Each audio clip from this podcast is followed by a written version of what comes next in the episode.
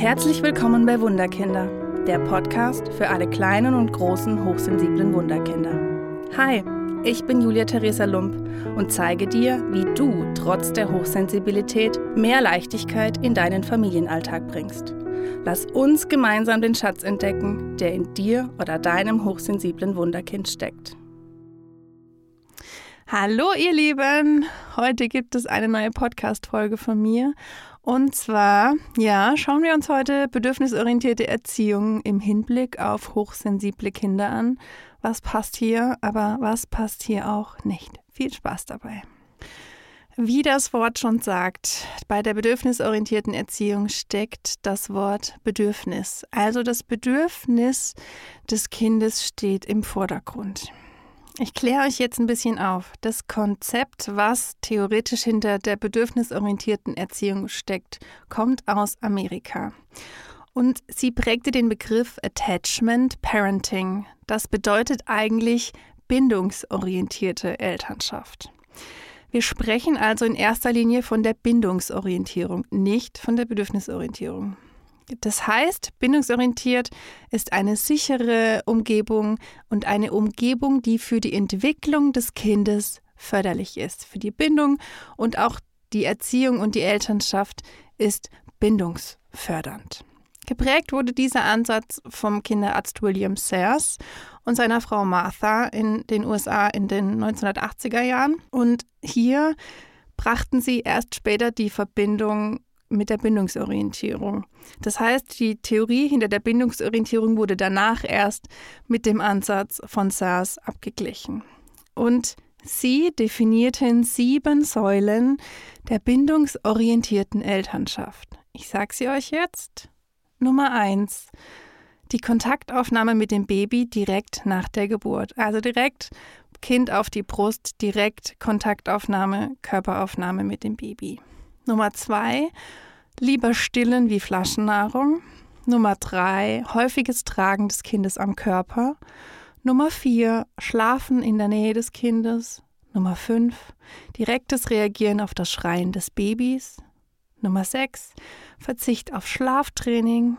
Und Nummer sieben, die Balance der Bedürfnisse der Mutter und der Bezugspersonen und dem Kind. Und wichtig zu wissen ist, das Konzept des Attachment Parentings bezieht sich vorrangig auf Säuglinge, beziehungsweise zwischen dem Alter zwischen 0 und bis 2 Jahren, also nur als Säugling oder als Kleinkind. Denn vor dem ersten Geburtstag sind Kinder kaum bis gar nicht zur bewussten Handlungsplanung und Selbstregulation fähig. Das heißt, schreien, und Quengeln sind Grundbedürfnisse. Deren Befriedigung ist für den Säugling überlebensnotwendig. Kein Säugling quengelt, weil er seine Bezugsperson ärgern, um den Finger wickeln will, manipulieren oder auch drangsalieren möchte. Und genau hier ist die Diskrepanz zwischen dem eigentlichen bindungsorientierten Ansatz von Attachment Parenting, wo sich die bedürfnisorientierte Erziehung daraus entwickelt hat. Denn im Laufe des zweiten Lebensjahres erlangen Kinder die Fähigkeit, ihr Verhalten bewusst zu steuern. Es ein Mittel zum Zweck einzusetzen und damit auch bewusst Einfluss auf eine andere Person zu nehmen. Ab diesem Alter wird beispielsweise Schreien nicht mehr ausschließlich von grundlegenden Bedürfnissen ausgelöst, es spielen erstmals auch nicht überlebensnotwendige Wünsche eine Rolle. Das bedeutet, das Kind schreit nicht nur, weil es eben Hunger hat oder Durst oder müde ist, sondern es kommen plötzlich Wünsche mit ins Spiel. Ab hier entsteht auch das Verstehen von sozialen und moralischen Regeln und die Bereitschaft, auch diese zu befolgen. Und genau jetzt ist es sinnvoll, Rahmenbedingungen zu stecken und Regeln und Grenzen zu setzen. Und hier gibt es eine Vermischung von Bedürfnis und Wunsch des Kindes. Und es wird nicht mehr unterschieden. Also es wird nicht mehr rein unterschieden, es ist jetzt ein Bedürfnis, sondern es ist vielleicht auch einfach nur ein Wunsch. Und dann kann es passieren, zum Beispiel, mein Sohn möchte im Winter einfach nicht seine Jacke anziehen. Die Jacke, die, die kratzt, es ist viel zu warm. Aber mein Sohn hat ja so einen starken Willen.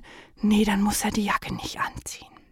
Oder, auch oft erlebt, meine Tochter schmeißt sich im Supermarkt immer auf den Boden, wenn sie was nicht bekommt. Ja, dann bekommt sie halt die Schokolade. Wenn sie das Bedürfnis danach hat, jetzt diese Schokolade zu bekommen, dann ja.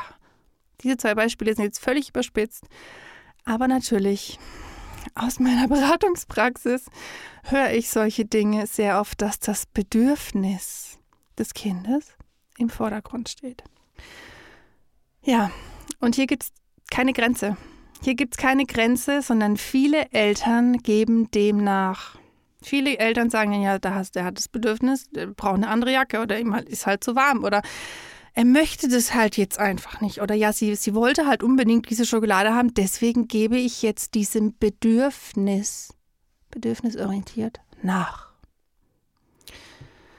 Und jetzt muss ich leider sagen, es ist ein völliger Bullshit. Denn, liebe Eltern, ich unterstelle euch jetzt, dass ihr einfach nur Angst davor habt, dass die Harmonie kippt oder dass ihr damit nicht umgehen könnt, wenn das Kind etwas nicht bekommt oder darf. Und dann gegebenenfalls vielleicht den Wutanfall seines Lebens bekommt oder wirklich schreit und weint und euch das Leben zur Hölle macht. Ich höre dann auch ganz oft von meinen Beratungseltern, dass dann diese Kinder natürlich immer lauter und vehementer werden und die Eltern dann doch nachgeben. Es hätte ja das Bedürfnis nach. Bla bla bla. Nein, ich sage es jetzt total krass. Ihr habt nicht die Eier in der Hose, euren Kindern Grenzen aufzuzeigen. Und ich spreche hier nur von, von verbalen Grenzen. Es geht nicht darum, dass ihr euer Kind am, am Arm rupft und sagt, komm jetzt hier. Sondern es geht wirklich nur darum, nein, es ist Winter. Zieh deine Jacke an. Nein, liebes Kind, wir haben zu Hause fünf Schubladen voll mit Schokolade. Du bekommst jetzt keine Schokolade, denn es ist kein Grundbedürfnis, sondern es ist ein Wunsch. In solchen Situationen schmeiß dich neben dein Kind, wenn es an der Kasse anfängt zu weinen. Sag deinem Kind, dass es nicht ohne Jacke nach draußen geht. Halte es aus, wenn es ausflippt, wenn es wütend ist und gegen deine Regeln rebelliert. Sprich du über deine eigenen Wünsche und deine eigenen Grenzen und deine eigenen Bedürfnisse. Halte auch an deinen inneren Bedürfnissen fest und halte durch. Denn wenn du es schaffst, die Grenze klar zu haben, die Rebellion gegen die Grenze zu halten, es auszuhalten, wenn dein Kind ausflippt, wenn es schreit, wenn es sich auf den Boden wirft, wenn es eigentlich genau dagegen ist, was du gerade von ihm willst, dann kann sich danach eine Ruhe einstellen, denn dein Kind weiß dann, okay, hier ist meine Grenze. Es ist das Fatalste, was du tun kannst, wenn du nur die Bedürfnisse deines Kindes in den Vordergrund stellst. Denn aus den Grundbedürfnissen, wie bei einem Baby, sind schon lange Wünsche geworden, die aber wie Bedürfnisse erfüllt werden wollen, sofort und gleich und pronto. Und wenn sie nicht sofort und gleich und pronto erfüllt werden, sind Terror, Wutanfälle, Schreianfälle, ich schmeiß mich auf den Boden, Mama, du bist die blödeste Mama, Papa, ich hab dich überhaupt nicht mehr lieb, vorprogrammiert. Wir Eltern müssen anfangen und verstehen, was hinter dem Verhalten des Kindes steckt. Denn hinter jedem Verhalten steckt natürlich ein Grund. Zum Beispiel das Bedürfnis nach Liebe, nach Aufmerksamkeit, egal ob positiv oder negativ, nach Zuwendung, nach Struktur, nach Verlässlichkeit, nach Ordnung, nach Grenzen und nach Klarheit. Unsere eigenen Gefühle, Wünsche und Grenzen müssen gespürt und gewahrt werden, um dem Kind, um unserem Kind ein gutes Vorbild zu sein. Es braucht wohlwollende, es braucht verlässliche, es braucht klare und aufmerksame Bezugspersonen. Denn jetzt sind wir mal ganz ehrlich. Was lernen unsere Kinder, wenn Mama und Papa immer nur über ihre eigenen Grenzen gehen, sich selbst vergessen, die eigenen Wünsche hinten anstellen, nur um die Bedürfnisse der Kinder zu erfüllen? Was lernen unsere Kinder? Ich stehe Nummer eins, ich bin die allerwichtigste Person. Mir braucht niemand kommen, der mir irgendwie was sagt, weil wenn dann jemand Nein sagt, dann flippe ich völlig aus. Also unsere Kinder lernen daraus, dass sie immer alles bekommen, sie immer im Mittelpunkt stehen. Es gibt keine Grenzen. Es gibt keinen Rahmen, der vorgegeben wird. Und daraus entsteht eine fehlende Frustrationstoleranz und eine negative Grenzenlosigkeit kann entstehen. Das bedeutet, natürlich reagieren unsere Kinder total krass auf dieses Nein und das ist die Grenze und das ist die Regel, weil die Frustrationstoleranz natürlich total klein wird, wenn wir immer nur danach schauen, was ist das Bedürfnis meines Kindes und wie kann ich diesem Bedürfnis gerecht werden. Und ihr seht hier, ich bin hier total in Rage, denn ich erlebe es so oft, dass Eltern mich fragen, ja, dieses Bedürfnisorientierte, ja, und dieses, ich schaue auf die Bedürfnisse meines Kindes. Mhm. Bedürfnisorientiert, ja, aber der Ansatz dahinter kommt von der bindungsorientierten Elternschaft in, im ersten Lebensjahr des Kindes, weil es da wirklich die Bindung und die Erfüllung der Bedürfnisse braucht. Aber danach verschieben sich so oft die Grenzen, so oft die Rollen, weil die Eltern oft Angst haben, dem Kind was Schlechtes zu tun, wenn sie Grenzen setzen, wenn sie einen Rahmen geben und wenn sie dem Kind einfach nur sagen, nein, ich bis hierhin und nicht weiter. Ich verstehe, dass du total wütend bist. Ich verstehe, dass du total genervt bist. Ich verstehe, dass du unbedingt diese Schokolade haben willst. Aber sind wir ehrlich, wir würden auch gerne den ganzen Tag Schokolade essen. Wo wird es uns hinbringen? Ich sage immer, ich würde auch gern manchmal schneller mit dem Auto fahren.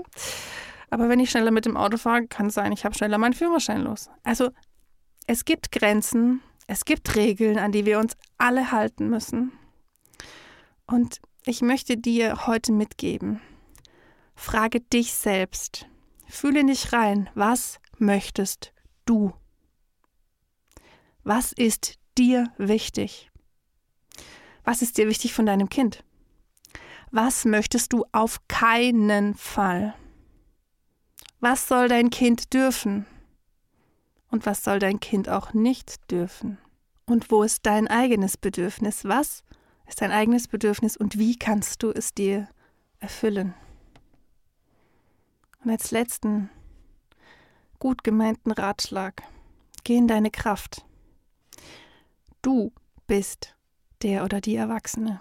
Du hast eine Ahnung von diesem Leben. Du weißt, welche Grenzen und Regeln es gibt im Leben. Und dann geh in die Liebe für dein Kind und gebe deinem Kind genauso den Rahmen und die Grenzen vor, um es einfach für das Leben vorzubereiten.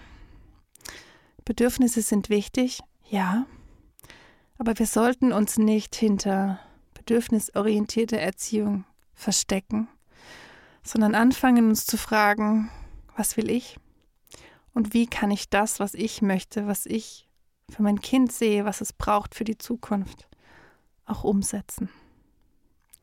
Ich danke dir, dass du heute dabei warst und ich freue mich, wenn du auch wieder beim nächsten Mal einschaltest. Mach's gut!